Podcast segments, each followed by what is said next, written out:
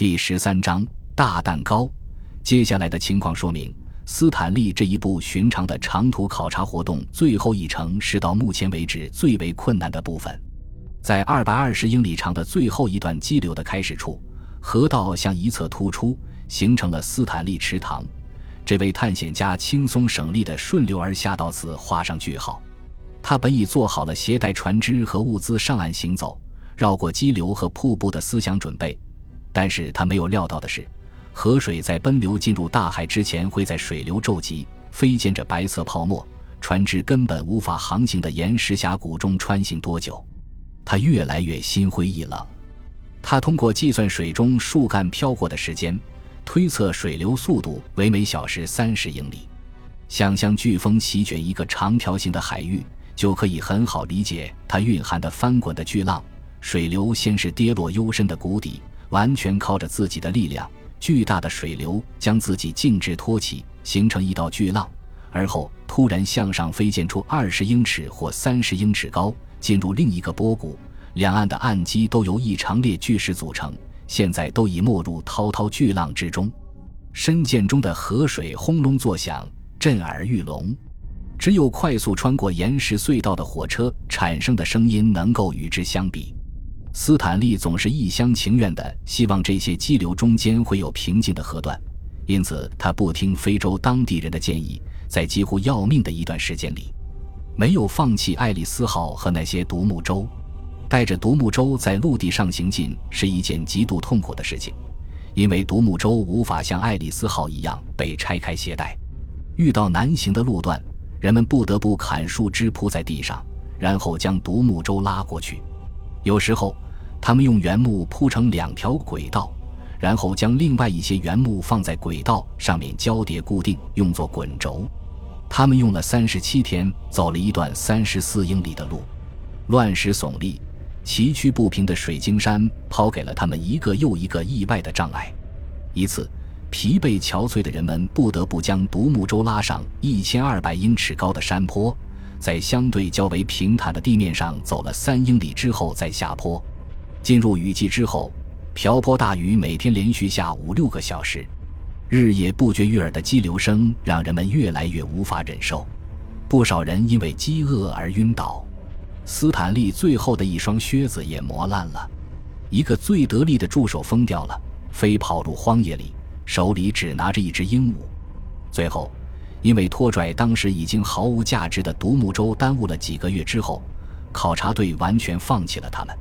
斯坦利在日记里绝望地记录了一个队员的死亡，很多人中途逃跑，人们不断罢工。他先前漂亮的书法变得潦草难认，表达前后矛盾。从斯坦利池塘到博马海港之间二百五十英里的陆路，斯坦利和他那些饥肠辘辘。身染疾病的随员走了四个半月，这位探险家提供的数字模糊不清，前后矛盾。考察队成员的死亡数字却惊人的高，很多人死于伤口溃烂、痢疾、天花、斑疹、伤寒，时常面临的极度饥饿让情况更加恶化。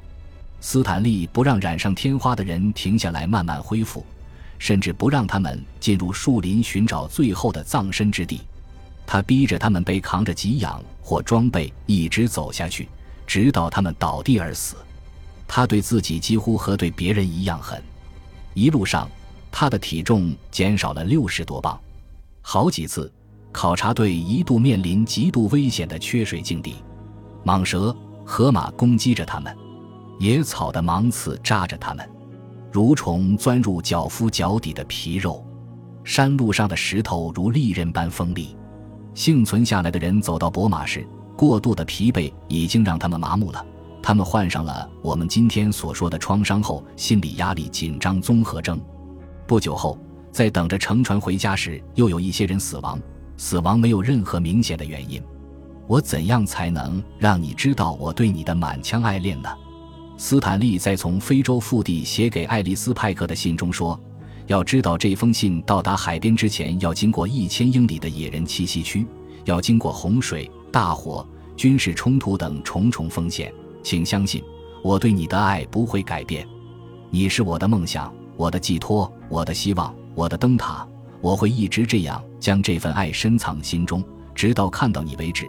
当他带着剩下的脚夫和士兵由海路回到桑吉巴尔的出发点时，斯坦利大吃一惊。长达两年的通信，等待他的是十八个月前报纸上的一篇豆腐块大小的消息，说是爱丽丝·派克嫁给了一个名叫艾伯特·巴尼的俄亥俄州一个铁路公司的继承人。斯坦利深受打击，再也没有去看他。在那次考察之后的公开声明中。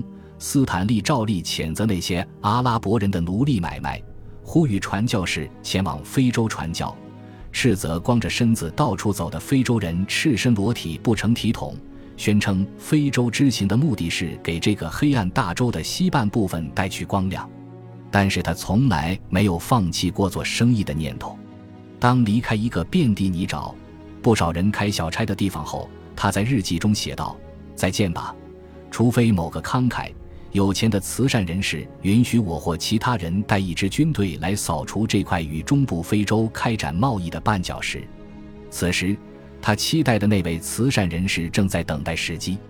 实际上，这位慈善家喜出望外。在斯坦利出现在博马之前的几个月里，利奥波德就已经开始急切地浏览伦敦《泰晤士报》，寻找有关他下落的消息。有一次，他写信给一个助手。日程表上的第一件事，对我来说就是再次查阅是否有斯坦利到达卢阿拉巴的消息。斯坦利一出现，这位国王立刻发去贺电。现在，利奥波德可以看到斯坦利发表在《每日电讯报》上的有关这次考察的长篇文章，还有有关那位探险家在开普敦、开罗以及返回英格兰途中其他停留地点获得的赞扬和参加的宴会的。长篇累牍的报道，美国国会参众两院通过共同决议案，向他表示庆贺。探险同行赞扬他抵达刚果是19世纪最伟大的探险成就。现在，利奥波德可以确定，非洲中部的广阔地域，当时尚没有任何欧洲强国提出对其拥有所有权，这简直是一个奇迹，可以成为他渴望的殖民地。最后。他梦寐已久的大戏就要上演了，斯坦利就是主角。感谢您的收听，喜欢别忘了订阅加关注，主页有更多精彩内容。